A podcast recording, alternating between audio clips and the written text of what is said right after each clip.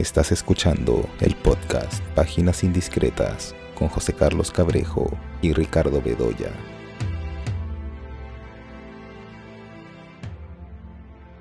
Hola, estamos nuevamente aquí en el podcast eh, Páginas Indiscretas. Yo soy José Carlos Cabrejo, como siempre estoy acompañado por Ricardo Bedoya. Y bueno, este es el, inicio de temporada, que es temporada de, verano, también temporada de premios. ¿no? Hemos visto los Globos de Oro, hemos visto otras premiaciones de esas características y por supuesto eh, ya tenemos a disposición las eh, nominaciones de los premios Oscar. Eh, y creo que, creo que tanto, tanto Ricardo, Ricardo, como yo, lo que hemos dicho en otras oportunidades es que en realidad pues no se podría, no se podría afirmar que realmente el Oscar refleje necesariamente pues lo mejor del, cine contemporáneo, del cine que se está haciendo pues, en los últimos tiempos. Obviamente que eh, pueden aparecer películas atractivas, importantes, ¿no? pero eh, buena parte del gran cine eh, pues queda de lado. ¿no? Probablemente si pensara en, en, la película que más me ha gustado, de lo que he visto el año pasado, pues yo diría una película como Cerrar los Ojos de Víctor Erice, ¿no? que por supuesto no tiene ninguna presencia acá. Em, hojas de otoño. Hojas, de, otoño, aquí Kaurismaki. ¿no? Te podríamos mencionar un montón de películas que son, creo, que están entre las grandes películas eh, vistas el, año pasado y eh, brillan por su ausencia. Pero, como también ya lo he dicho en otra oportunidad, al menos hay que agradecerle al Oscar que permite que aparezcan en cartelera películas atractivas que si no estuvieran nominadas, pues no estarían en la cartelera. Y, en efecto, pues creo que para mí ese es el, valor, ¿no? Y de hecho, por ejemplo, viendo eh, en el caso del Oscar eh, la categoría Mejor Película, que hay algunos títulos que, por ejemplo, eh, yo no he visto todavía, como Past Lives o como American Fiction, pero sí he visto Anatomía de una Caída, que además se, estrena muy pronto y se vio en, eh, el Festival de Lima. ¿no? Eh, he visto Barbie, he visto Los que se quedan, eh, Alexander Payne, Los asesinos de la luna, de Martin Scorsese, Maestro de Bradley Cooper, Poor Things de, de Yorgos Lantimos, ¿no? o Pobres, Pobres Criaturas, creo que es el título que tiene en cartelera. Pobres Criaturas. Oppenheimer, de Christopher Nolan. Y básicamente si uno va revisando eh, las otras categorías, mejor actor, mejor actriz, em, y así sucesivamente, eh, bueno, esencialmente esos son los títulos que más se repiten. Entonces, yo no podría decir que realmente aquí se concentra eh, lo mejor del cine reciente, pero indudablemente sí hay, hay unos títulos que yo eh, destacaría bastante. ¿no? Em, sí me sorprende, por ejemplo, y no, no, solo lo digo por, por el Oscar, sino por los Globos de Oro, ¿no?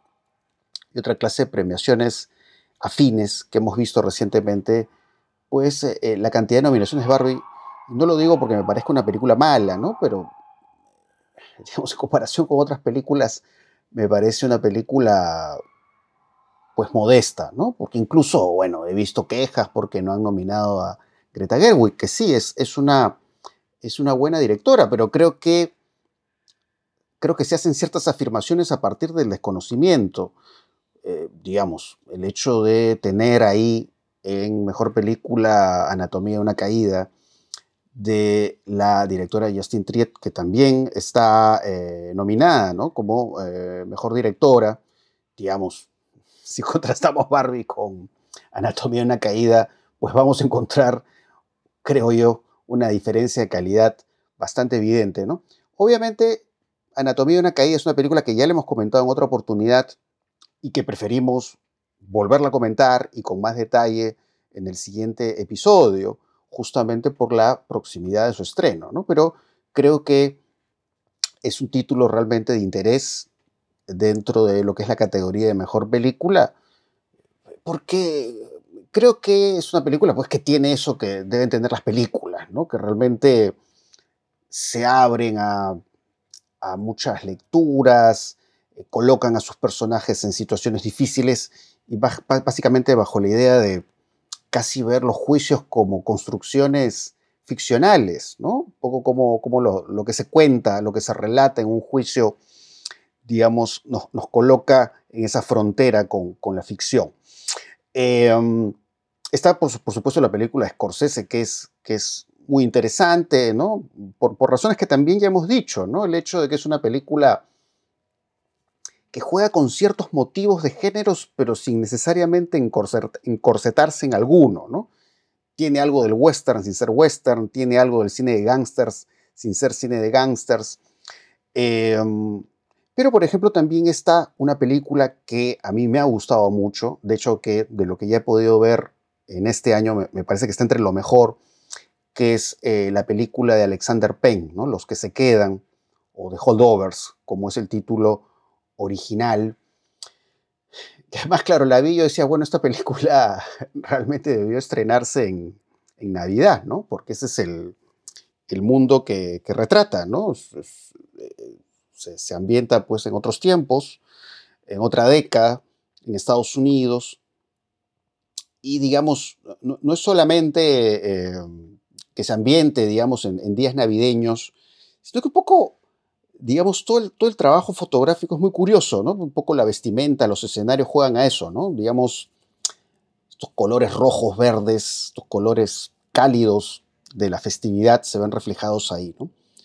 Y en medio de situaciones que tienen también un humor muy, muy, singular, ¿no? Que, eso se nota mucho en el personaje Yamati, ¿no? Que además es este profesor insoportable, ¿no?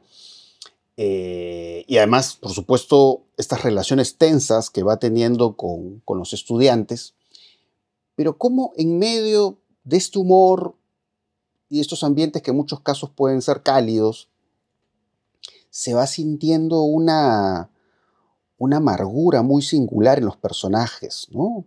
Amargura por el presente que viven, por las pérdidas, por, no haber logrado lo que desean, ¿no? Entonces, los que se quedan nos va colocando ante eso, ¿no?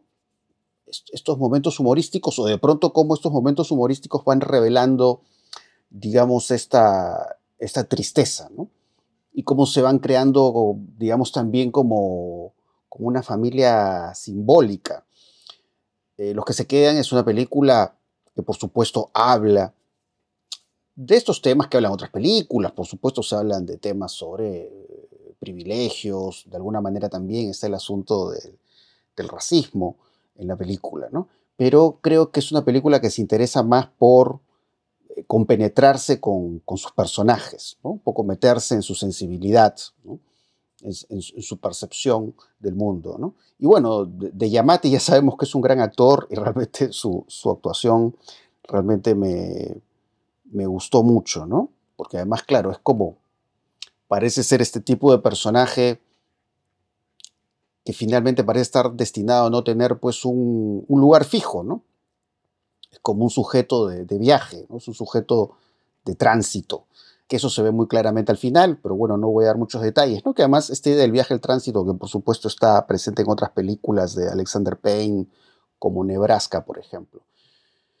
Pero, pero por lo pronto diría que eh, de lo que he podido ver, como ya dije, me faltan a ver algunas películas de esa categoría de mejor película. Eh, la Alexander Payne probablemente sea la que más me gusta junto con la película eh, de Scorsese. pero bueno, por lo pronto eso es lo que puedo decir, ¿no? De ahí podemos comentar las otras películas. Pero bueno, no sé, en tu caso, Ricardo, ¿cuáles son tus primeras impresiones de estas películas que tienen mayor protagonismo en los Oscars. A ver, sí, pues, eh, a ver, eh, la que tú has comentado que es eh, los que quedan, me parece que es de lo mejor, ¿no? Es, no he visto todo, me falta ver, a ver, creo que Zona de Interés está nominada, ¿no? La película de... Tiene, tiene nominaciones, tiene nominaciones pero no la veo mejor película. No, no está mejor película, creo que está en... Creo que está en otras categorías. película extranjera, ¿no? Em, entonces, eh, por ahí me falta alguna, pero, eh, pero sí, creo que los que quedan sería la película más atractiva, ¿no? Que claro, es una fábula navideña, pero es otras cosas más, ¿no? En primer lugar, parece una película intemporal, ¿no? Eh, es decir, por su estilo, ¿no? Yo creo que Alexander Payne cada vez más se afinca en un estilo que es muy clásico. Y que además, en este caso, está aludiendo a una película de los años 30, ¿no? Como Merluz o Merluza, ¿no? La película de Marcel Pañol, que, de la que toma mm, la idea principal ¿no? La que toma la ambientación navideña, ¿no? La idea de este profesor que tiene un problema, un problema visual, pero además tiene esta, esta emana pues estos, ¿no? Estos olores eh, que, alejan a los alumnos, ¿no? Y además no es un personaje simpático, ¿no? Eh, y eso es interesante, ¿no? Es interesante porque, a ver, él comienza a construir la película a partir justamente de esta como descripción de los defectos del personaje, ¿no? de aquello que, eh, digamos, lo convierte en una suerte de marginal en el lugar en el que, en el que trabaja, eh, y, que, y, que, y, que, él compensa con esta especie de arrogancia intelectual, ¿no? Eh, pero a partir de eso, de esos defectos, de esos defectos físicos, de esos problemas físicos, ¿no? lo que va haciendo es eh, poco a poco sublimar, ¿no es cierto?, el, mal olor, sublimar el, eh, digamos, las limitaciones y las antipatías y un poco este lado misantrópico del personaje para comenzar a convertirlo en un personaje, eh, a ver, que se convierte en tutor y padre, ¿no? Tutor y padre simbólico de este muchacho, este muchacho rebelde, este muchacho además que está humillado por su madre y por su familia, ¿no? Eh, y, que, que, va creando esta relación singular con eh, la cocinera del, colegio, ¿no? Entonces, eh, es curioso ese, ese, lado de, en primer lugar, diseñar el personaje del profesor, ¿no? De diseñar el conjunto, ¿no? Y de ir, de ir creando esta especie de desplazamiento de aquellos elementos, o sea, está creando una sociedad alternativa, ¿no?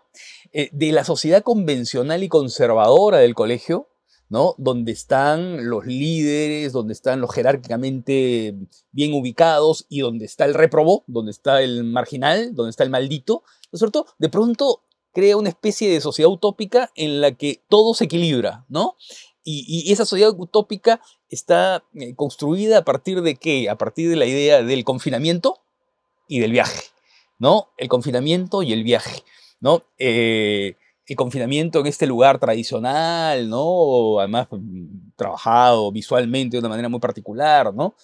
Eh, con esta especie de, no sé, pues de carácter señorial del lugar, ¿no? Y por otro lado, el viaje a la ciudad, ¿no? El viaje a la ciudad, el camino, el recorrido, donde la gente se va conociendo, como has hecho la mención, también ocurre en, Nebraska, ¿no? Pero también ocurre en, la película de los, viñedos, ¿cómo se llama? Este, Entre Copas, ¿no? En la que también hay este, este recorrido, ¿no? Y otra cosa que es bien interesante, que también le interesa mucho a, a, a Payne, es trabajar la diferencia de edades, ¿no? Que es lo que veíamos en Nebraska. Y además las masculinidades cómo se van construyendo las masculinidades, ¿no? Eh, cómo, eh, eh, en este caso, estos dos personajes van contrastándose, van confrontándose, ¿no? A pesar de que todo los diferencia, ¿no? Los diferencia la clase social, lo diferencia la formación, lo diferencia, entre comillas, la cultura, ¿no? Lo diferencia el hecho de que uno sea un chico, digamos, acomodado y guapo y el otro sea un poco el pato feo, el sapo feo, no sé, ¿no es cierto? Es el personaje eh, que, genera casi repugnancia, ¿no? Y entonces, eh, y cómo, eh, digamos, a partir de este entorno navideño, de este recorrido, ¿no? no es que el sapo se convierta en príncipe, pero sí se convierte en un personaje tratable, amable, ¿no? Y logra construir esta, este, esta sociedad, si tú quieres, utópica, ideal, ¿no? De una madre negra, eh, ¿no? De un hijo, ah, digamos, aristócrata, pero, pero, pero rechazado o, postergado en una Navidad, y de este hombre eh, este hombre que causa repugnancia, pero que en realidad ¿no? va sacando lo mejor de sí mismo. ¿no? Entonces, claro, es una fábula bien intencionada, porque, eh, porque el cine de Alexander Payne es un cine buena onda, ¿no? Es todo lo contrario a otra nominada, ¿no? Como, como la de Lántimos, ¿no? en la cual este, la actitud es totalmente distinta. Sí, bueno, sí, justo la, la, película El Antimos la vi hace hace pocos días. Eh, y bueno, como un poco te lo, te lo comentaba antes de grabar el podcast, ¿no? Es, una, una película que, me generó reacciones encontradas. Es decir, hay, una dimensión de la película que es esta dimensión que se trabaja mucho pues desde lo, visual, vamos a decir, ¿no? que, va creando este mundo enrarecido, que yo sé que de pronto, claro, es un mundo enrarecido que de pronto pues ya está en la frontera con la, con la afectación, ¿no? Es decir, claro, yo sé que de pronto te, mete, te mete pues un lente ojo de pez o juega a la profundidad de campo, porque claro, es un mundo extraño que te va retratando donde aparece este, esta suerte de Mad Doctor, interpretado por Willem Dafoe, ¿no? Que tiene estas criaturas extrañas, ¿no? Este, animales que tienen, yo que sé, cara de perro y cuerpo de, de pájaro, ¿no? Hace estos experimentos extraños y claro, ¿no? Refuerza esta idea de, mundo extraño, de mundo absurdo, de mundo surreal, ¿no? Eh, con todo este trabajo fotográfico que también se ve pues en, estas, en estos escenarios, ¿no? Que tienen, tienen esa dimensión eh, digital artificiosa, ¿no? que también tienen que ver con el desplazamiento por el mar, ¿no? Un poco pensaba en, cierta idea del, del, artificio que hay en Fellini, ¿no? Eh, solo que aquí, claro, ¿no? Se acentúan las marcas de lo, de lo digital. Eh, y claro, ¿no? Al, comienzo, digamos, en medio de este mundo extraño, eh, surreal, ¿no? Que un poco también me recordó algo de, estas películas de la Hammer, ¿no? Un poco ese rostro de William Dafoe con esas, con esas cicatrices, ¿no? Como, no, no, me hizo recordar al, al, Frankenstein de Well, ¿no? Sino un poco más los Frankenstein de Christopher Lee, ¿no? En esa onda.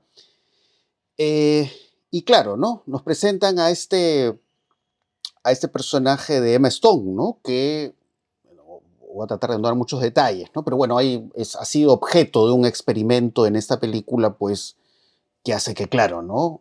Es como si fuera una mujer desprogramada, ¿no? Y empieza a conocer el mundo. Y, de pronto la película, en medio de esta situación extraña, pues va creando, digamos, este humor eh, a partir del eh, descubrimiento de su sexualidad, ¿no? que es como algo que se va revelando de forma eh, natural y espontánea. ¿no? Entonces, digamos, en, esa dimensión, ¿no? en, esa dimensión surreal, no solo por la estética, ¿no? Surreal en el sentido también de, liberar a un personaje, digamos, de cualquier atadura moral o social, porque además eso es algo de lo que habla mucho la película, ¿no? Cuando, está la película en esa dimensión, esa es una dimensión que me gustó, pero eh, en otros pasajes eh, la película opta pues por eh, la metáfora gruesa, me atrevería a decir, pues casi un checklist de festival, ¿no? Digamos, cuando empieza a, sentirse, digamos, un costado mucho más racional, un costado, podríamos decir, mucho más discursivo, es que ya empecé a tomar eh, distancia, ¿no? Eh, y claro, mencionabas en el caso de los que se quedan de esos retratos de la masculinidad pero claro, ya ciertos retratos que vemos de la masculinidad en eh, esta película, Pobres Criaturas, eh, la verdad pues son de una brocha gorda realmente espantosa, ¿no? Entonces llega un momento en que ya eh, las ideas, lo, que se quiere decir es demasiado evidente, demasiado enfático, la metáfora se vuelve barata, ¿no? Como la, escena esta en la que aparece el personaje más ¿no? empieza a tirar los libros al mar, ¿no? Porque claro, no quiere que esta chica se vuelva pues en alguien ilustrada, ¿no? O que conozca más de la realidad.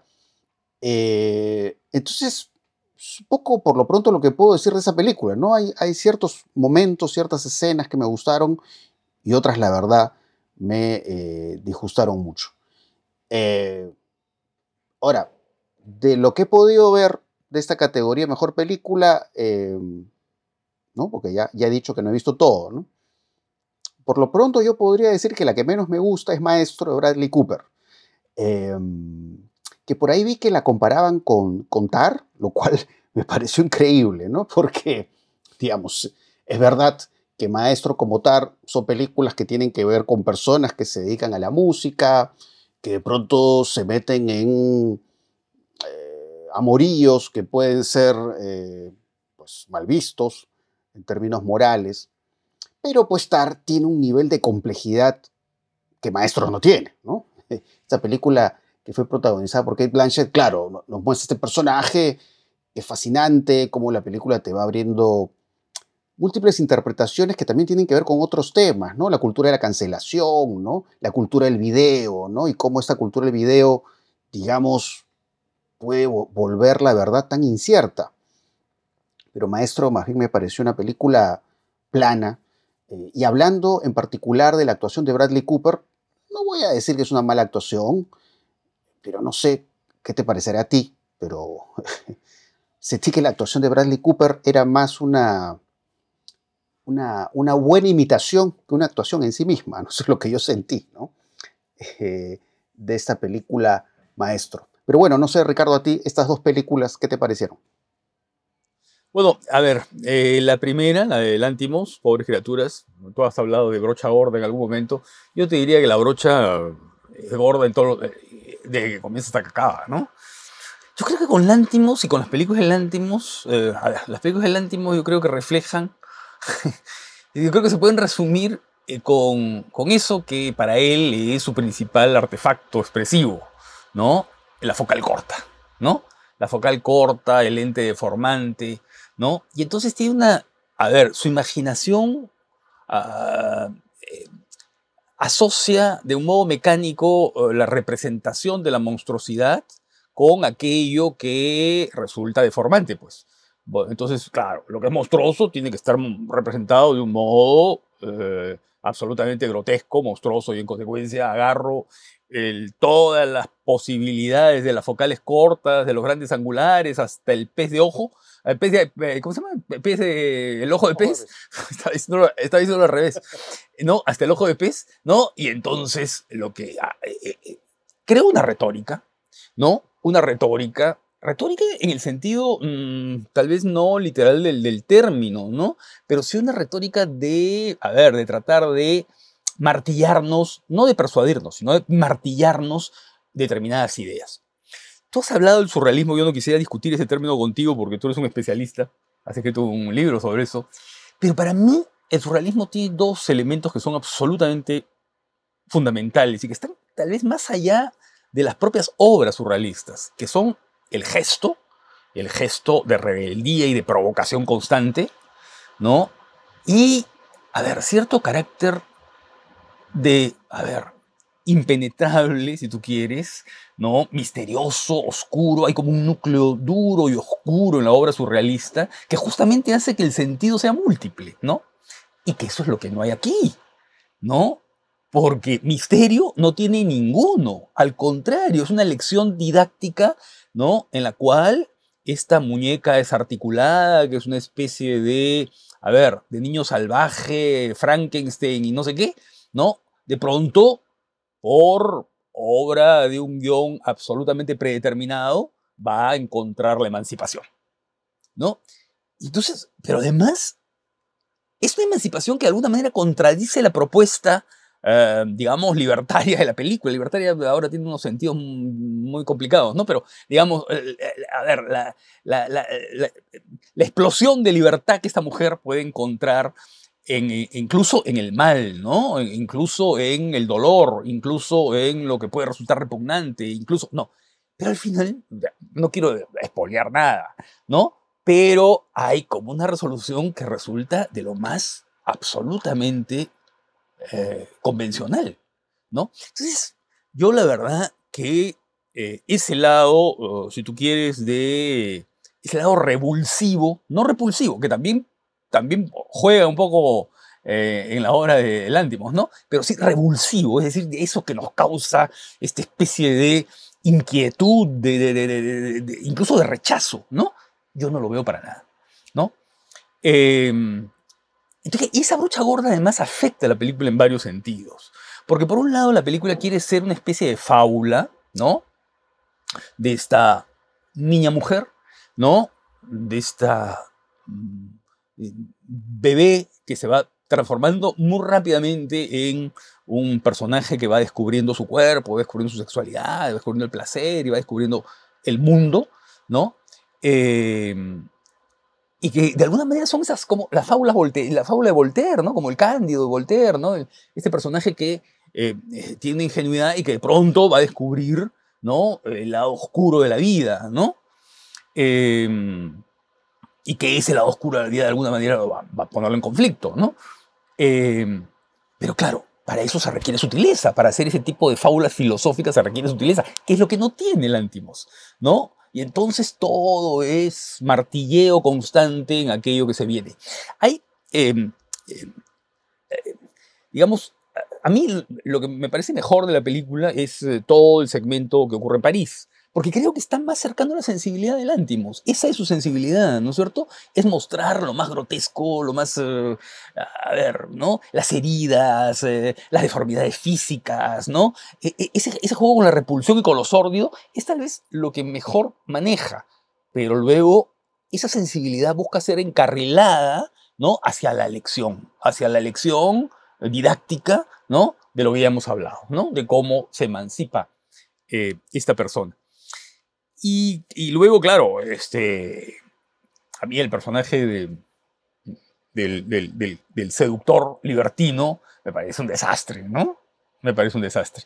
¿Te refieres al personaje de eh, Rufalo? Eh, de Rufalo, sí. Em, em, el personaje del, dios creador, ¿no? Eh, este médico loco, como tú has dicho, de científico loco, o de científico, a ver, que quiere jugar a, ¿no es cierto?, la, a la creación divina, ¿no? Al, dar, al insuflar con vida lo, muerto y, ¿no? y lo inerte, este, está muy bien, eh, digamos, eh, porque el actor es buenísimo, ¿no? Y, claro, y, si alguien merecía una nominación al Oscar es él, justamente, creo que no está. Bueno, em, y... Está, está Mark Ruffalo, pero no está eh, nominado este, Willem Dafoe. Sí, absurdo, absurdo, ¿no? Porque creo, además que claro, porque juega un poco dentro de esas categorías del Oscar, ¿no? Cuanto más sudas, ¿no? Y cuanto más, digamos, encarnas cierta extravagancia o cierto poder, ahí te van a nominar, ¿no? Pero cuando mm, justamente bajas la clave, como hace Willem Dafoe, ¿no?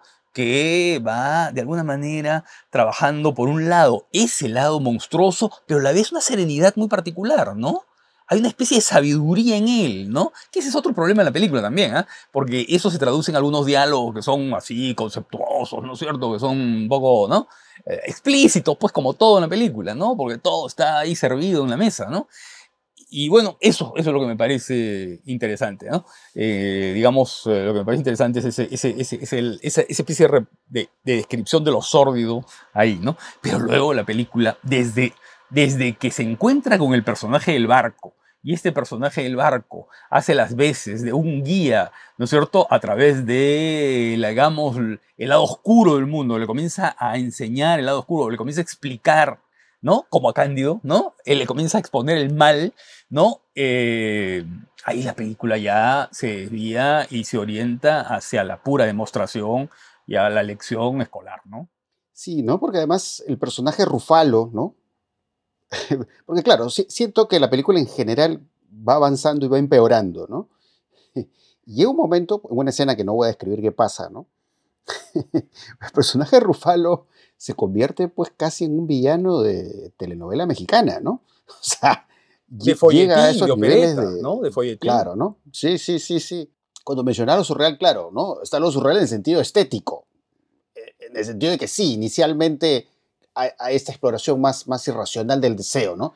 Pero todo eso se va perdiendo, entonces, claro, ¿no? Esta influencia, lo surreal, yo qué sé, las marcas de Max Ernst, todo lo que fuera, eh, ya se convierte en algo más decorativo, ¿no? O en todo caso estructurado para colocar ahí, digamos, eh, ideas que queden muy claras, ideas que queden, muy reforzadas, ¿no?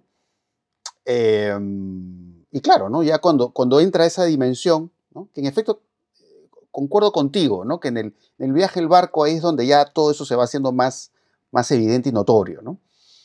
Eh, pues ahí ya realmente la película, el encanto que podía tener, pues eh, lo pierde, ¿no? Eh, y maestro, ¿qué te pareció? Ha sudado bastante, ¿no? el actor, ¿ah? Bradley Cooper, ¿ah? ¿ah? Se ha esforzado, ¿no? ha preparado con, con, así, con empeño, su papel, ¿no?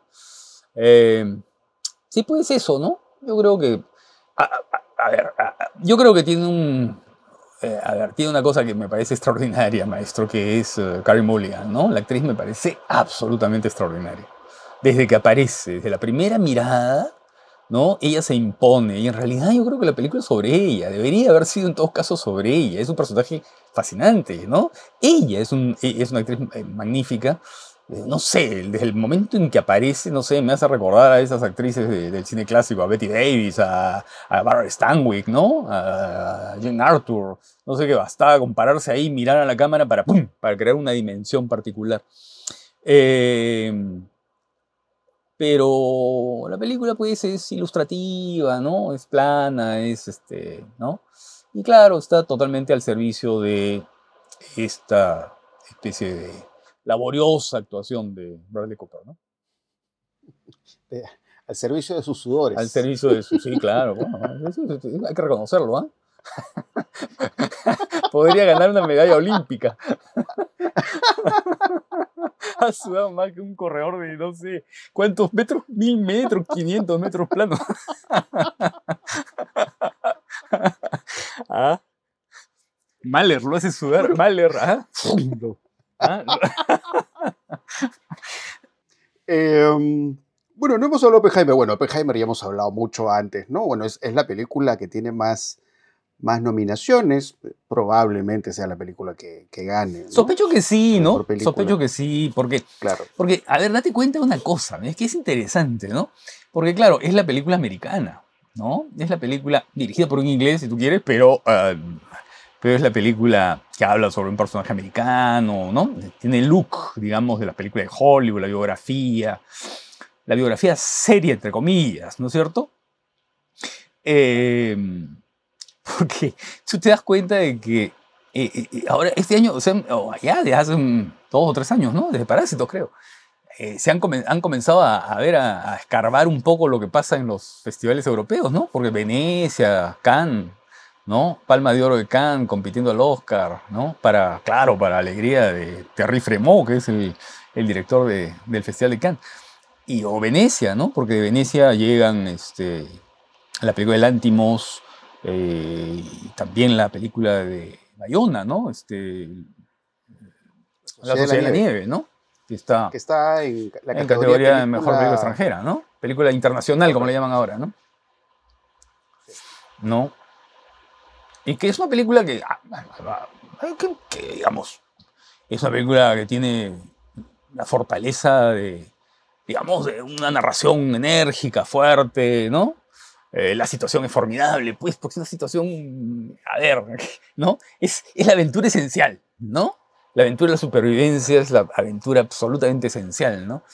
Y, y, claro, eso le da mucha fuerza a la película, ¿no? Aunque tiene otros problemas, ¿no? Creo que tiene los problemas. que habían comentado, ¿no? énfasis, ¿no? Una cosa enfática, ¿no? Que por momentos, ¿no? Con la, música, sobre todo, la, las secuencias estas de, de interrogatorio. Eh, y no es que la música sea mala, el problema es cómo está siendo usada la música, ¿no? Está como duplicando las emociones, ¿no? Está como, ¿no? poner una lupa a lo que tú debes sentir. Eh, es una película que creo que es más interesante, digamos, en, toda esta dimensión de la creación, ¿no? De, lo que él va a crear, ¿no? Que va a ser tan revolucionario, ¿no? Ah, en eh, Oppenheimer te refieres, ah, sí, claro. En Oppenheimer, claro. Estaba hablando de la Sociedad de la Nieve, ya. Sí, claro, no, a la música, sí, claro, también. Es el mismo defecto de la Sociedad de la Nieve. que también la música ahí es un poco enfática, ¿no? Sí, sí, La Sociedad de la Nieve, pues no, no, no me parece una gran película, pero sí es una película atractiva. Ah, una película sólida, ¿no? Y Este, bien interesante. Y, claro, por eso yo hablaba de la aventura esencial, hablando, pensando en la sociedad negra, pero estamos en desconexión. Estamos, tú estás pensando en la bomba atómica, yo estoy pensando en el accidente del, del avión. sí, pues que bueno, eh, digamos, las dos a su, a su manera tienen dos momentos espectaculares, ¿no? En el caso de Oppenheimer, que es cuando, cuando hace el experimento de la explosión, Ah, que es sí, una la secuencia prueba. fantástica. El- eh, ese momento es toda esta, toda Es esta mejor de del encuadre, él observando, digamos, lo que va a ser esta, esta explosión Sí, que va a cambiar el rumbo de la historia. Eh, y en la Sociedad de la Nieve, pues el, el momento del, del accidente, ¿no? Que es impresionante con, digamos, todos estos planos de detalle de los cuerpos que se quiebran. Y básicamente, pues la, la tensión con, con esta naturaleza que los desborda, ¿no? Como, que además pasa, pasa en, en otras películas de Bayona que no necesariamente son de terror, pero recuerdan al terror, ¿no? Eh, porque Sí, claro, tiene esta, creo que es de Jurassic Park, o me equivoco, Bayona. ¿Cuál? Hay ¿Qué una, cosa? hay una Jurassic Park, creo. Ah, sí, claro, claro, el reino caído. Claro, que a veces Sí, claro. hay estos reflejos imperio, de, no, sí, algo, de creo los que el reino caído. dinosaurios como si fueran, pues, Noferatu, ¿no? Eh, entonces, acá, Claro. acá estas imágenes de, de los personajes saliendo de la nieve como si fueran zombies, ¿no? Sí, claro, hay eso. Y, y, la, y ¿sabes qué cosa? La avalancha también es muy buena, la primera avalancha de Sí, nieve, ¿no? Sí, sí, sí, sí.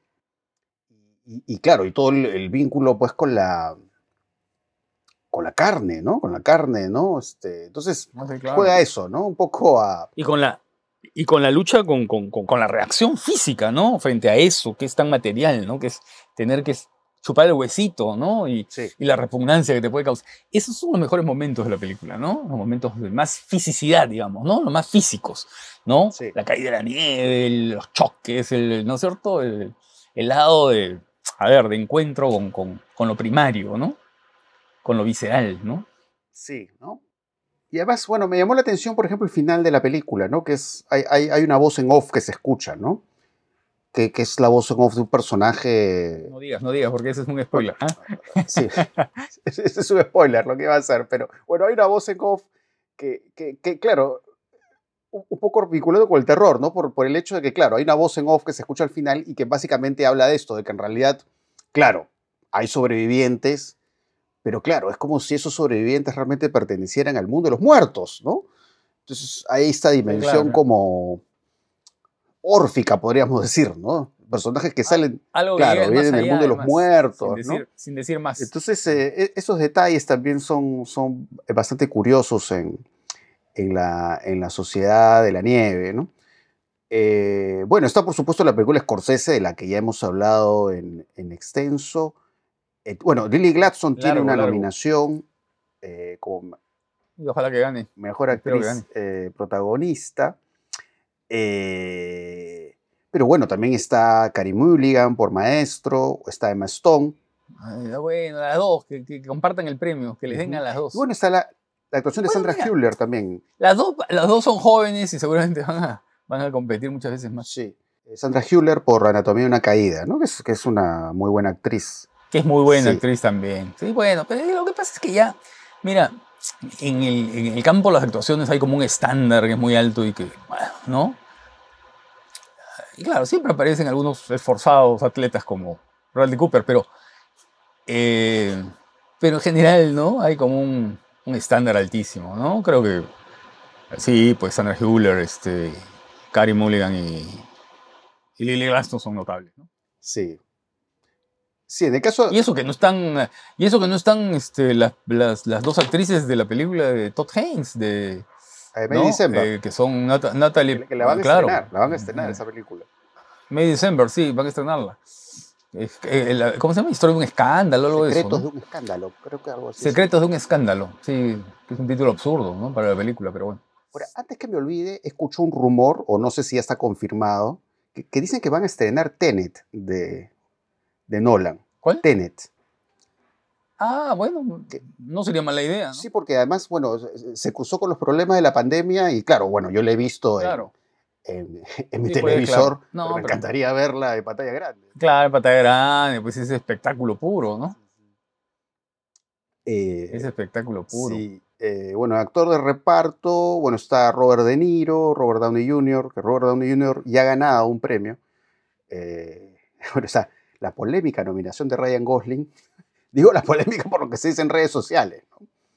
que se quejan que no nominaron a Margot ¿Qué Robbie. discusión- Qué discusiones tan tontas, ¿no? Sí, qué discusión pues, tan tonta, la verdad. Para empezar, Margot Robbie es una muy buena actriz, pero creo Ah, no. muy buena actriz. Claro, por ¿no? supuesto. Eh, Pero bueno, pero, pero la verdad es que. actuación en el Lobo Wall Street o en esta película creo que se llama El Escándalo. Eh, ¿Te acuerdas de esta película? No, y. Sí, claro. Y, y como Sharon Tate en la película de Tarantino, Sí, ¿no? sí, sí, muy, muy y siempre, siempre que sale ella, ¿no? Claro. No, no, sí, por supuesto. Pero, pero, pero ya, pero discutir eso me parece, ¿no? Sí, porque además, claro, la impresión, como, como decías, No. como si el, el- el- el cine girara alrededor de Barbie, no es así, pues. No, pues, por supuesto, ¿no? Bueno, sí, bueno, la actuación de Ryan Gosling es una actuación divertida. Creo que es lo, más divertido que tiene Barbie. Eh, bueno, no, he visto American Fiction todavía. Bueno, está nominado más Rufalo, pero yo, también concuerdo que hubiera sido mejor que, nominen a Willem Dafoe. Eh, bueno, no está mal la actuación de Robert Downey Jr. en Oppenheimer. Eh, vamos a ver qué pasa, ¿no? Bueno, actriz de reparto, Emily Blunt por Oppenheimer, eh, América Ferrera, Jodie Foster por Niat, que no la he visto todavía. Me encantó, por supuesto, la actuación de, de esta actriz que sí está nominada, que es la de Los que se quedan, ¿no? Que es Davin Joy Randolph, que es, digamos, Sí, es eh, buenísimo. el personaje de esta mujer que trabaja en la cocina, ¿no? De este colegio, ¿no? Y, y- Claro. y crea justamente con, con el personaje del profesor y del muchacho esta suerte de, de, de familia simbólica, La ¿no? sociedad, O, sociedad de los poetas marginados. Claro, en la Navidad. Claro, ¿no? A mí me encantó la actuación de ella, ¿no? Tiene una serie de matices, porque claro, ¿no? Como, digamos, la vemos a ella en estas situaciones cotidianas de su trabajo, o yo qué sé, ir a una reunión y cómo de pronto el personaje se va quebrando, ¿no? Pero a la vez, esta relación de complicidad que va esta- y- está estableciendo con los otros personajes, ¿no? Y hay una cosa que no hemos hablado, ¿no? Que es eh, el guiño que hace, que hace Payne al comienzo de la película a los años 70, ¿no? Porque si tú te fijas en los créditos iniciales, son con el logo que existía en esa época y sale como año de producción 1971, ¿no? Eh, entonces tú dices, bueno, película, ¿qué? Película del año 71, pero claro, es un poco el estilo de las películas de esa época, pues, ¿no? es el estilo de, no sé, tantísimas películas desde de, de ese entonces, las películas que hacía Robert Mulligan, o las que hacía Hal Ashby, en fin, o las que hacían eh, incluso eh, otros directores, ¿no? Por ejemplo, yo viéndola pensaba incluso en una película como Atrapados y sin salida, ¿no? La película de Forman, la de Uno voló sobre el nido del cucú, ¿no? Eh, un poco por, no sé, el matiz, los tonos. ¿Sabes qué cosa? por esta especie de, de- de cercanía, los por atención a los personajes, a personajes que son personajes comunes, ¿no? Personajes que tienen una dimensión humana, digamos, ah, porque hay un humanismo muy claro en el cine de, de Payne, ¿no? Y, y- un poco en el cine de los 70 eh, encuentras eso, pues, ¿no? Encuentras eso que se fue perdiendo, ¿no? Vino Tiburón y se lo devoró a todos los, a todos los humanistas. Claro, ¿no? Porque además hay, hay- hay algo que me gusta mucho de los que se quedan, eh, que tiene que ver con el ritmo de la película, ¿no? Hay cierto ritmo sereno que tiene que ver mucho con la música, este, pero también con la edición, ¿no? Estos fundidos encadenados, ¿no? Entonces, eh, no, Esa sí, cadencia, sí, digamos. una ¿no? Esas cadencia muy singular que a mí, a mí me encantó. ¿no? Así que, bueno, si, si, si no han visto esta película, vayan a verla. No, no estoy seguro si sigue en cartelera, eh, pero vean esa película, ¿no? Eh, y bueno, están las, eh, las, las nominaciones a Mejor Dirección, eh, Justin Triet por Anatomía de una Caída, Martin Scorsese, que, que bueno, ¿no? justamente ya, jus- justo comentaban por ahí, ¿no? Que tiene ya muchas nominaciones al Oscar. Bueno, él ya tiene un Oscar. Eh, bueno, Christopher Nolan, Jonathan Glazer por Zona de Interés, que se, se va a ver en cartelera, y Yorgos Lantimos por Pobres Criaturas, ¿no? en dirección. Oh, pobre, pobre. Le dan el Oscar a él y no a otros. Scorsese o cualquiera. Sí. Ojalá que haga- en el futuro haga una película interesante de Lantimos. La verdad es que yo no le tengo mucha simpatía. No, no, no, la verdad que no. Sí, Ni a la favorita, ni a. ¿No? Ni a la langosta. El Ciervo Sagrado me parece un poco mejor. El Ciervo Sagrado. Pese a que también tiene todos sus, ¿no? Todos sus tics. Pero me parece un poco mejor. Pero ni canino. Ojalá, ojalá pues que, que madure, ¿no? Que un poco se dé cuenta en qué está fallando, ¿no? Yo creo que podría hacer cosas mucho más interesantes en, ese, en esa ruta, ¿no? Si cobra conciencia de qué es lo que no funciona en su cine. Que se. ¿Sabes qué cosa?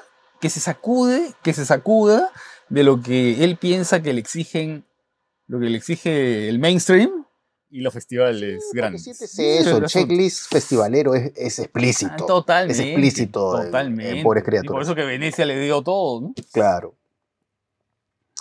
Eh, bueno, están los premios de guiones. Bueno, May December tiene, tiene una nominación a Mejor Guión Original, al igual que Past Lives, Maestro. eh, ahí también está nominado Bradley Cooper como guionista. Eh, David Hemmingson También, su- por la de también sudó. Escribiendo. Debe haber, de haber sudado mucho ahí para hacer guion.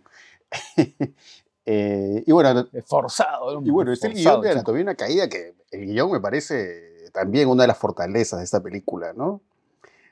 No, el guion es fundamental ahí, pues, ¿no? ¿no? Porque- Porque, claro, porque va creando el conflicto entre el fiscal y ella, ¿no? Que es la parte fuerte de la película, pero también va creando el lado performativo, ¿no? Es porque, claro, es una representación permanente de la verdad, de la mentira, del ocultamiento, de, ¿no? Y claro, el guion es fundamental. Claro, que tiene, tiene digamos, eh, ese guion, ¿no? Y la película en sí, por supuesto, tiene esa capacidad de sugerencia que no tiene la película de Lántimos, pues, ¿no? O sea, es como, más bien ahí es, ¿no? Este personaje, ¿no? Que dice tal relato, ¿es cierto lo que está diciendo? No, lo estoy inventando, ¿no? Entonces te va creando ahí unas zonas grises, ¿no? Que son interesantísimas, ¿no? Claro. Para hablar No, que- justamente la de película eso. va manteniendo toda la, la mantiene todo el tiempo, sí, ¿no? sí, sí, sí. Pero eh, guardémonos mejor Sí, sí, para, ya ya- para ya comentaremos, ya hablaremos de eso. La, próxima, la próxima, porque creo que la Sí, estrenan, la estrenan ahorita. el próximo Ahorita la estrenan. Y ahí, bueno, se van repitiendo los títulos. El mejor guion adaptado está Barbie de Baumbach y Greta Gerwig. pero, y- y- y- internacionales, ¿cuáles A son? ver, vamos a ver. no me acuerdo. Está, bueno, está Bayona, está, está Bayona. Mejor película internacional está la coreana, Yo Capitano. ¿no? Yo. Capitano, que creo que la van a estrenar. Ah, Yo Capitano, claro. Es de Garrone, ¿no? Garrone. Eh, está Perfect Days, que esa la, la vimos en el festival. La- de Lima. Claro, la vimos y que es una buena película. Es de lo mejor de Wim Wenders en años, Sí. ¿no? Estas son. A mí no me parece el- así notable, excelente. Prefiero muchas otras películas de Wim Wenders, ¿no? En el transcurso del tiempo, o Alice en las ciudades. Paris, Texas. Pero es una película que. Ah, París, Texas, claro. Pero sobre todo las primeras. A mí me, me gusta mucho el miedo del, del guardameta, el momento del penal. Y sobre todo, creo que es una obra maestra absoluta. Y creo que es una de las grandes películas de, de, digamos, de, de los años 70 para acá, este, el transcurso del tiempo, ¿no? Es extraordinaria. Es absolutamente extraordinaria. Sí. Eh, pero claro, aquí está, eh, a ver, está su admiración por la cultura japonesa, ¿no? Porque tú sabes que él ha hecho una película sobre Osu, ¿no? Y entonces, claro, esa película que mira a este personaje, que es de lo más interesante, ¿no? Porque va creando una especie de punición a partir de, ¿no? Del, del, del hacer actos mínimos, ¿no? Actos mínimos, actos que otros rechazan, ¿no? Otros rechazarían, ¿no? Es bien interesante como, como, como, como, digamos, diseño de ese personaje, ¿no? Y es una película de una serenidad y de una contemplación. Es, es lo mejor que ha hecho Wenders en Claro, años, tiene, ¿no? tiene todo ese trabajo, todo ese trabajo del encuadre fijo que por ahí puede recordar a, a Osu, obviamente, ¿no? Y mostrando este personaje, pues, en, pues, trabajando, que además eh, limpia baños. Eh, pero como en medio de eso también, digamos, hay este acercamiento, podríamos decir, musical al personaje, ¿no? Le gusta Lou Reed, ¿no? Hay cierta música que le gusta y además es un Sí, tipo claro. que, que está como descolocado del presente, ¿no? Porque no entiende que es Spotify, ¿no? Ese chiste buenísimo en la película, ¿no? Que cree que es una tienda Spotify, ¿no? Entonces, eh, Es que hay una renuncia a todo, al mundo, ¿no? En él. Hay una especie de austeridad que ha sido asumida como una forma de vida, ¿no? claro, ¿no? Está alejado de muchas cosas, ¿no? Sí, sí, sí. Hay ese lado Está alejado de la modernidad. Osu, ese lado zen, vamos a decir, en Perfect Days, que es, que es bien curioso, ¿no? Eh, Esta zona de interés que se va a estrenar eh, a esta película, Sí, que provoca, ¿no? Sí. Provoca mucho esa película. eh, la, bastante, la me sala de profesores. No, no sé cuál película es esa, no sé si lo Claro. ubicas. Ese es de Sí, sí, bueno, no la he visto, ¿ah? no la he visto, pero la conozco, sí. Y tiene buena fama, ¿no? Tiene, he, he visto algunos, eh, incluso peruanos que la vieron y que publicaron sus listas en, Sus favoritas en del, del año. Satán. Las ponían, las ponían como favorita del año. Creo dos o tres, tres de los que- votantes. Sí, y bueno, está la categoría de mejor película animada, que no he visto todas, pero he visto algunas. He visto El Chico y la Garza, que además es- está ahorita en cartelera, la, la última película de Hayao Miyazaki. Eh, está Spider-Man a, a ¿Qué es- través del Spider-Verse también. Claro. Ah, que es muy de Miyazaki, ¿no? El niño de la garza es muy, muy, muy el mundo de Miyazaki, pero no tiene el vuelo de otras, ¿no? No. Creo que eh, aquí esa dimensión, eh, que es lo más interesante de la película, ¿no? Que es, es también una historia de aprendizaje, ¿no? Es como, como otras, que, como, incluso como la de Lántimos, ¿no? Que también es una historia de iniciación y de aprendizaje. Y también como eh, la Horror, como este, los que se quedan, que también es otra historia de recorrido, tránsito de aprendizaje, ¿no? Eh, o como Priscila, ¿no? La película de Sofía Coppola, que también, ¿no? Está en eso. O como Salborn, ¿no? Que es un aprendizaje perverso si tú quieres. Pero, eh, y además, en el caso de Priscila, Salborn y el niño de la garza, los tres personajes entran a una mansión, ¿no? O sea, es un poco el paso a la mansión y es el paso a otra dimensión. Sea para, a ver, eh, entrar ahí eh, como puerta a multiversos distintos, en el caso de Miyazaki, en el caso del niño de la garza, para entrar a un mundo decepcionante, en el caso de Pris- Priscila, ¿no? O para, ya, pues, eh, ah, no puedo decirlo, ¿no? En el caso de Salvo, porque eso sí, si digo para qué entra, ¿no? Revelo lo que el guion reserva, ¿no? Sí. Pero, eh, a ver, pero lo que ocurre en el caso de la película de Miyazaki es que creo que cada uno de estos pasos a universos particulares, ¿no? Me parecen un poco mecánicos y a veces un poco forzados y a veces un poco como inmotivados, ¿no? Ah, como que son bruscos, como que cambian, ¿no? Ahora, lo que sí unifica, creo, la película es el lado de, a ver, esa dimensión de lo siniestro que está, ¿no? Y que, y que incluso es más marcada en otras películas de Miyazaki, porque siempre lo siniestro está en las películas de Miyazaki, ¿no? Está en las películas, por ejemplo, en que hay encuentros que aterrorizan o que, causan asombro o miedo, a, ¿no? Eh, no sé, pues a una niña o qué sé yo, ¿no? Pero aquí sí creo que hay incluso hasta unos rasgos monstruosos en esa garza que aparece en ciertos momentos, ¿no? Que, que me parece bien interesante, ¿no? Porque ese lado, mm, ¿no? Es ese lado de la muerte, en el fondo, ¿no? Esa presencia de la muerte, esa presencia de, lo, de la descomposición, ¿no? De la ilusión o de tu mismo aprendizaje me parece que es lo más interesante en la película. Pero por otro lado la siento media desequilibrada. Sí, siento que, que al comienzo tiene un problema de ritmo, es decir, medio que se va dilatando. eh, y claro, un poco tú la pones en contraste con otras películas, ¿no? A mí me encanta La Princesa Mononoke, El viaje de Chihiro, El Castillo Ambulante, Ah. y claro, eh, son, este, son películas que, que- que te atrapan de principio a fin, ¿no? Eh, pero acá siento como que a veces se, se- se- se va dilatando el, el desarrollo de las acciones, ¿no? Eh, los giros que tienen que presentarse.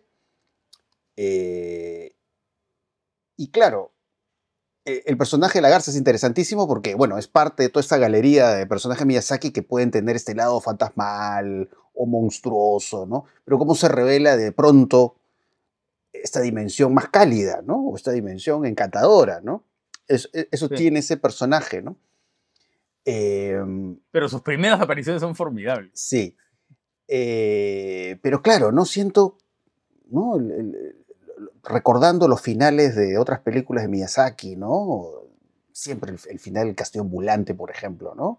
Que también habla de lo mismo, ¿no? Justamente de viajes a otros mundos, esas cosas. eh, es emocionante, ¿no?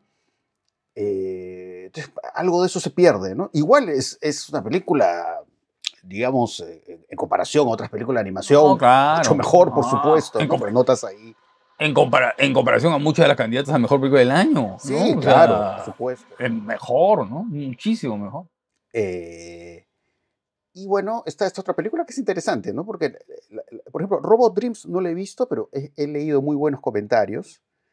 Eh, no, he, no he visto ni Mona y Elemental, que Nimona creo que está en Netflix, me parece, o alguna otra, otra plataforma. Elemental no la vi, sé que la estrenaron, pero no la vi. Eh, la película Spider-Man es interesante, no es una película totalmente lograda. Sí, es interesante. Pero, digamos, pero... toda esta idea del multiverso lo llevan, digamos, a esta idea de exploración de, de múltiples posibilidades ficcionales, de múltiples estéticas. Eh, y claro, hay, hay, todo un trabajo ahí, hasta sensorial, diría yo, ¿no? en, cómo se trabaja, digamos, lo, lo, visual, ¿no? que, es, que es interesante en la película Spider-Man. Lo que pasa es que después ya poco se vuelve en una suerte de, menos cíclica, ¿no? Bueno, bueno, ya ahora va, va a aparecer, mm, yo qué sé, entre comillas, el Spider-Man peruano, ¿no? Como que ya, ok, ¿no? Se convierte ya en una suerte de ruta fija, ¿no? Que sigue la película y que un poco vuelve a tratar de sorprenderte con una nueva forma de Spider-Man, pero, pero es una película atractiva, ¿no? Eh, no, puedo dar mayores comentarios porque no, como ya he dicho, no he visto lo demás. Eh, pero son, las dos son películas realmente muy, eh, muy interesantes, más allá de las, de las observaciones que uno puede hacer de ambas. Y eso, bueno, también está la, la, categoría documental, que he visto algunas, de hecho que se, se, vio acá en Lima, se vio, me parece, en el Festival de Lima, y se vio en cartelera, y se puede ver en Netflix eh, La Memoria Infinita, que es este documental mm, chileno. Documental de Maite Alberti. Que, que, es de la, creo que es de la directora de la gente Topo, ¿verdad? Sí, claro, claro, claro. Sí, sí. sí y de la 11. Sí. Eh, eh, bueno, e, esa película... Que también, creo, que también creo que está en Netflix. Está en Netflix, sí. Eh, bueno, es que es una película pues, emotiva, ¿no? Porque además es, es, es, la relación de esta mujer con, con, una, con su pareja, ¿no? Que, que, va perdiendo la memoria. Que es un tipo, que es un personaje muy, muy conocido en la televisión chilena, ¿no? Y, y que fue un opositor a Pinochet muy decidido, ¿no? Entonces, claro, es como, como, cómo juega eso, ¿no? Un poco el, mantener el amor y, digamos, eh, tratar de mantener la memoria, pero de ahí, digamos, eh, es un documental que pasa una capa mayor porque, claro, este asunto de la memoria se termina vinculando con la memoria de la violencia política, la memoria del horror, ¿no? Entonces, va jugando en esos dos planos. Eh, Claro, y ella, ella tiene una fuerza muy particular, porque ella también es una persona importante en, la vida eh, de Chile, ¿no? Eh, y claro, tiene una lucidez y una capacidad y una fortaleza y una paciencia, ¿no? Para, para lidiar con esta situación tan dramática, ¿no? Eh, es un personaje. Ella creo que es la protagonista de esta película, ¿no? Es, una presencia así fuerte y extraordinaria, ¿no? Sí. Sí, ahí voy a tratar de darle, a ver si puedo encontrar por ahí los, los otros eh, documentales. Em, sí, la 11, la, 11 es, un, es una película interesantísima. Es ella, ¿no? Es eh, la directora que va a reuniones de su abuela, ¿no? Que se reúne con sus amigas de, la promoción, ¿no? Eh, durante cada cierto tiempo tienen su... La 11, la 11 le dicen en Chile al lonche, ¿no? Al lonche le dicen la 11, no sé por qué, pero bueno, le dicen la 11. Y entonces se reúnen a tomar té, pues, ¿no? A tomar té, a comer pastelitos, ¿no? Y la película, claro, es el documento de eso, pero a la vez es el documento de esa generación. Y poco a poco la película te va haciendo pensar, bueno, ¿y qué hacían estas señoras adorables y entrañables en las épocas en las que desaparecía la gente? y era asesinada la gente. ¿no? Y hay por ahí algún momento en el que se ve una foto de un militar, ¿no? Y entonces tú comienzas a pensar, bueno, sí, pues esta, esta, señora es, que te cae tan bien, ¿no? Y esa película eh, muy, muy emotiva en ese sentido, ¿no? Y, claro, y una película muy, si tú quieres, que te hace pensar mucho en, en esa dimensión, ¿no? En la dimensión de la memoria, lo que fue la gente, de lo que fueron ellas, ¿no? De cómo pensaron, qué actitud tuvieron, quiénes eran sus maridos, ¿no?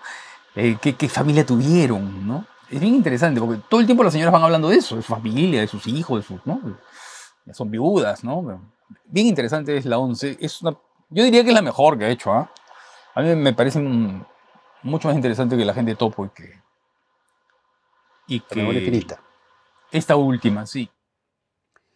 Sí, y bueno, tú has mencionado dos películas que, que- que no tienen o casi no tienen presencia, no estoy seguro, tendría que ver con, con más detalle la lista, que es eh, Salborn eh, y Priscila, ¿no? Eh, bueno, Salborn sé que está en, en una plataforma streaming, me parece que está en Prime Video, Está en Amazon Prime, Sí. ¿no? eh, y, y Priscila que probablemente sí en cartelera ahorita, ¿no? Bueno, Priscila... En cartelera y que debe entrar a una plataforma seguramente Sí, pronto, ¿no? sí, creo que va a estar en Movie, me parece, Priscila. Em, Priscila Ah, sí, claro, muy Priscila, pues no, no me parece lo, lo mejor de Sofía Coppola. Creo que ha hecho películas mucho mejores. Este, No, Perdidos claro, en Tokio, A mí me parece muy decepcionante, ¿eh? la verdad. María Antonieta, ¿no? Un poco está, está su mundo también, ¿no? Porque había esta otra película, creo que era con Ethan Hawke, ¿te acuerdas? Creo que era Somewhere, me parece. No recuerdo muy bien el título. Claro, pero no era con Ethan Hawke, era con. Ay, espera, no me acuerdo. Eh, Ya. Era otro Sí, actor. claro, esa Sí, película sí. es inter- esa, esa película es este. A ver, es una de las mejores películas, ¿no? Es una de las mejores que ha hecho. eh, claro, la relación de este, el padre con la niña, ¿no? Eh, que se quedan, digamos, están en un hotel, ¿no? Ste- Stephen Dorff es el Eh, actor. lo estoy viendo acá. Claro, Stephen Dorff, Está claro, claro, claro. Y es el, fa- el Fanning, ¿no? El Sí. Fanning.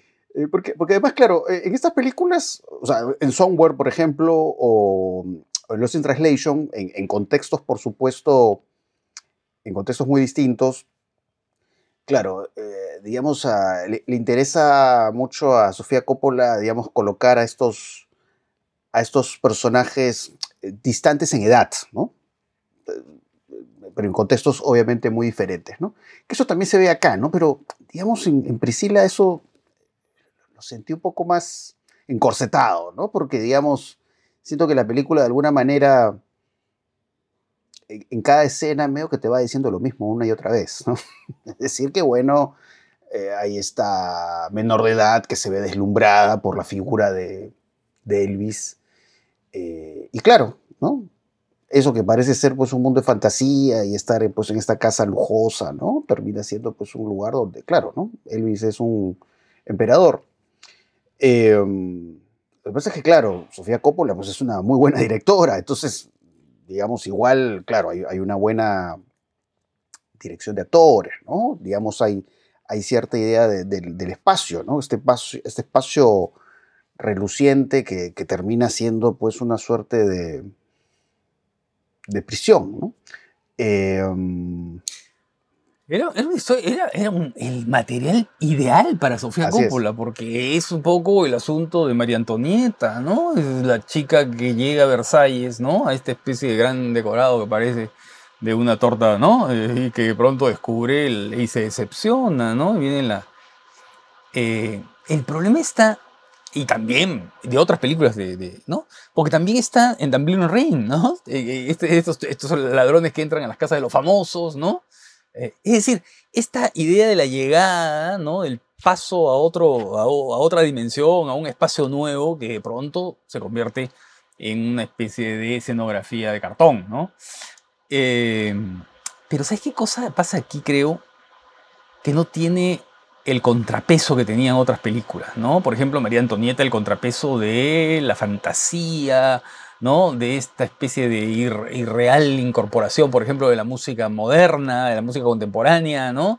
Y por supuesto de lo que ella imagina que, que tiene en Versalles, que son chocolates y caramelos y no qué sé yo, y vestidos y no. Entonces ahí está esta, esta dimensión de la fantasía adolescente que no está aquí, porque ella entra ahí y se convierte en un espectro. ¿no? El personaje pierde totalmente su, su- se desdibuja. Y la verdad es que ese Elvis Presley y sus amigos son sacados de algún museo de cera, ¿no? Porque no tienen ni expresividad, ¿no? Este Elvis Presley, oye, con la personalidad que tenía y con la energía que tenía, ¿no? Ahí capaz hubiera eh, eh, un Bradley Cooper más joven, usando el mismo esfuerzo que hizo para maestro, hubiera hecho de un Elvis ahí más, más interesante. Eh, pero aquí no, todo es desganado, todo es espectral, todo es lánguido, ¿no? No, la verdad que me decepcionó muchísimo. Yo creo que es la película de Coppola que menos me gusta, Sí, ¿no? pues. Y yo considero que es una directora de lo más interesante, Sí, Elvis pues es un personaje que ahí está reducido pues como un concepto, ¿no? Concepto de masculinidad, ¿no? Pero bueno, pues no hay más matices. o sea, queda ahí, ¿no? Nada, ahí Queda ahí, quedó, ahí quedó. Eh, entonces ese, ese es uno de los problemas además- ¿no? de la película. Y además, ¿sabes qué? Se siente como que Sofía ha tenido miedo de si daba un paso audaz, le iba a caer una demanda de, de Priscilla Presley, ¿no? Porque suena a una biografía oficial, es este, ¿no? Ahora, creo que, creo que, que y Priscila creo que está, lo es, está de productora, ojo, ¿ah? De productora, Sí, por sí, sí, eso. entonces, Eh, o sea, hay una cosa de, hay- de respeto Sí, reverencial, Sí, sí, ¿no? sí, sí, porque, por ejemplo, ¿no? Es muy interesante esta, esta secuencia de Priscila, en la que, claro, en, en medio de esta decepción con la figura de Elvis que tiene el personaje Priscila, medio que se sugiere que podría haber algo con, con un maestro, ¿no? Un maestro no sé de qué, no me acuerdo de qué. No sé si te acuerdas esa parte. Maestro de artes marciales, algo de- así, no, ¿no? sé, es un entrenador de, ¿no? Físico. Pero, pero, Ahí pero lo deja ahí, ¿no? Cuando de pronto podría haber hecho algo mucho más avisoso. Y bueno, pues si lo hizo, lo hizo, ¿no? Eh, y más bien, eh, en, en el caso de Elvis, sí, claro, todo su lado más este, turbulento es mostrado de forma explícita, pero claro, eso hace que el, mensaje se sienta más, nomás, más ¿ah? pesado y la película pierde matiz, pierde sutileza y todo eso, pues, ¿no? Aunque más que mostrado está dicho, ¿no? Dice, ah, con Anne Margaret, ah, con, ¿no? Ahí hay un comentario medio, medio, medio, medio malvado contra Ursula Andress, ¿no? Y John Derek. Sí. Pero sí, pues, ¿no? La película, no, a mí me parece una decepción absoluta. Sí, y bueno, está esta otra película que también pensé que tal vez iba a tener mayor presencia, no porque me pare- pare- parezca buena, tampoco es malísima, pero sí me parece una película muy fallida, que es eh, Saltburn, ¿no? Eh, que absolutamente. es de Emerald Fennell, que ella hizo esta película eh, Promising Young Woman, que le hemos comentado además, ¿no? Hemos comentado esa Que hemos película comentado, y en que algún a mí me parece un bluff, ¿ah? ¿no? Eh, entonces, a ver, eh, creo que es una directora que, que- busca, hay una búsqueda, vamos a decir, visual, ¿no? Que lo, visual como tal, por supuesto, es llamativo, ¿no? De hecho, que eso me llama la atención de ponerse muy Young Woman, ¿no? Todos estos colores vivos, cálidos, ¿no? Para mostrar personaje, pero eh, de ahí un poco las tensiones eh, en Promising Young Woman son como en bloque, ¿no? Son, este, son estos este, personajes masculinos eh, reducidos a un paquete, ¿no? Eh, dice poco, digamos, sobre estos personajes y, digamos, esta resolución de venganza que se ve en Promising Young Woman, que es también mecánica, ¿no? Y bueno, No, grote- grotesca. Toda la parte Sí. final de esa película es absolutamente inverosímil, ¿no? Y bueno, en, en- en- en el caso de Salborn, que es como pareciera ser que, digamos, ahí la directora ha llevado la película, vamos a jugar con esto que vemos en, películas como eh, The Servant de Joseph Lucy o Parásitos de Bong Joon-ho, ¿no? Que es la idea justamente de un tipo que entra, digamos, a, un hogar, a un espacio de ricachones. Y claro, es eso, ¿no? Se convierte en un personaje que succiona, ¿no? Que eso además es mostrado, la idea de la succión creo que es muy explícita en Salborn. No voy a decir más porque ya sería revelar mucho la película, pero es eso, ¿no? Digamos, este juego con lo líquido, ¿no? Este personaje que se infiltra ahí.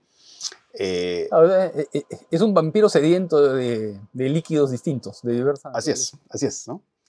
Eh, um, pero también como en Promising Young Woman siento que acá la preocupación fotográfica, eh, la preocupación por la imagen, que sí puede ser llamativa, bonita, creo que termina sobrepasando la propia historia, ¿no?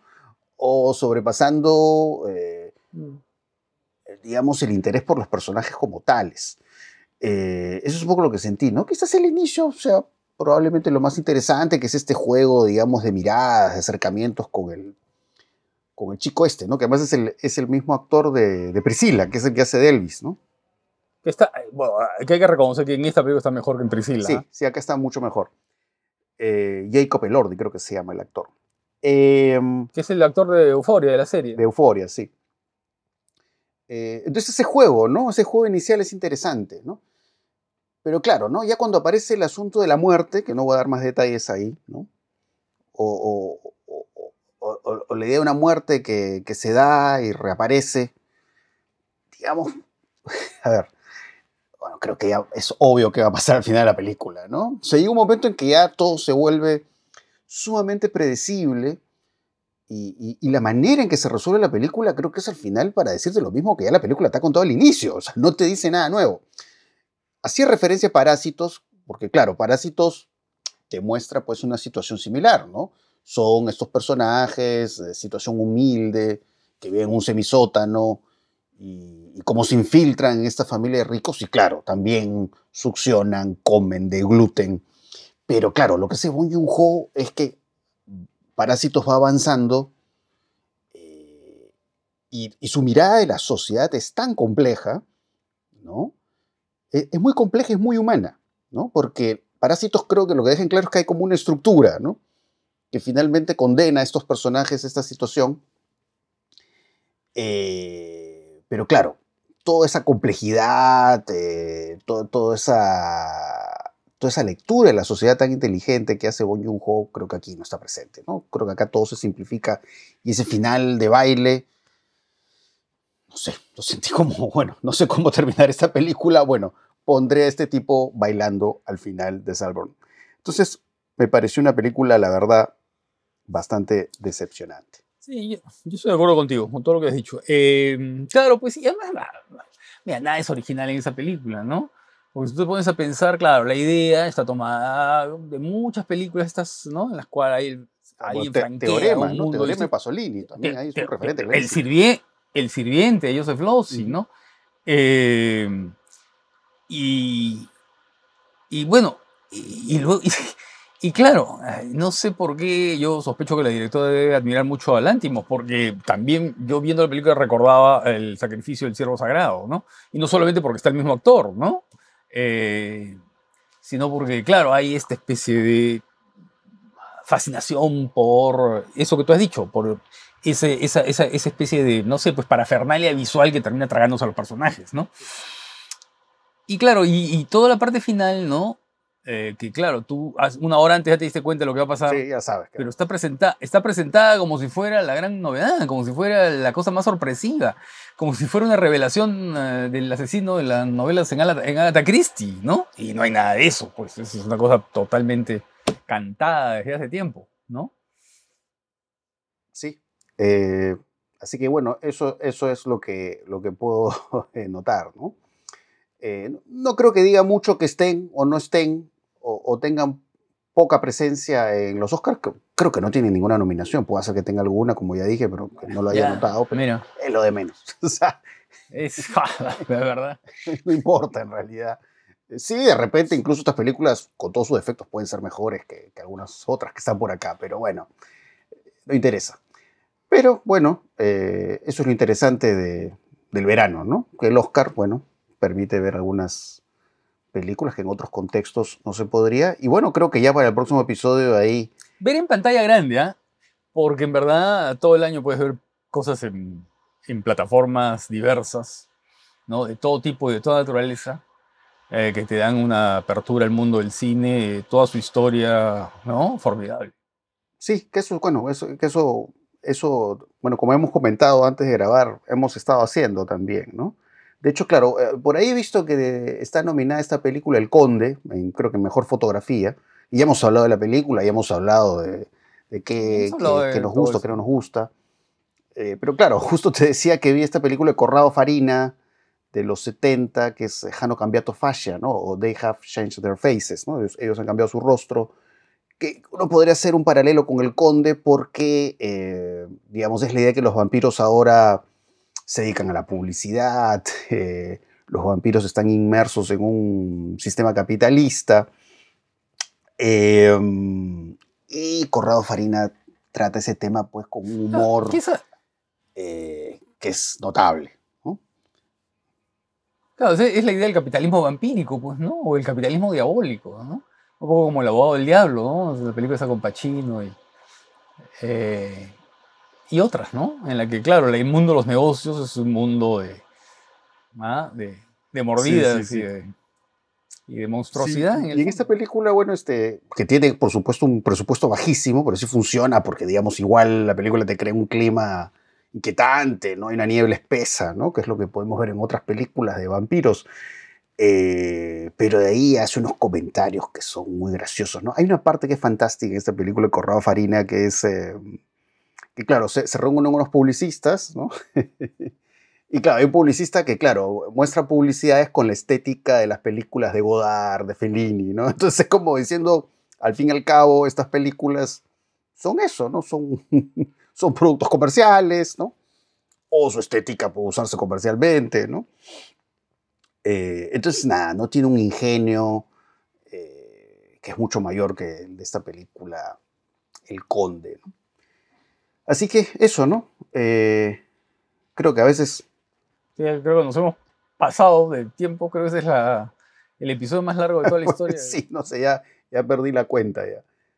pero bueno, bueno, para el siguiente episodio ahí ya tenemos, tenemos ahí de qué hablar, ¿no? De hecho que vamos a hablar seguramente de anatomía de una caída eh, y no sé, algunos otros eh, estrenos interesantes. Así que bueno, espero que les haya gustado este episodio y ya nos estaremos escuchando en una próxima oportunidad. Chao.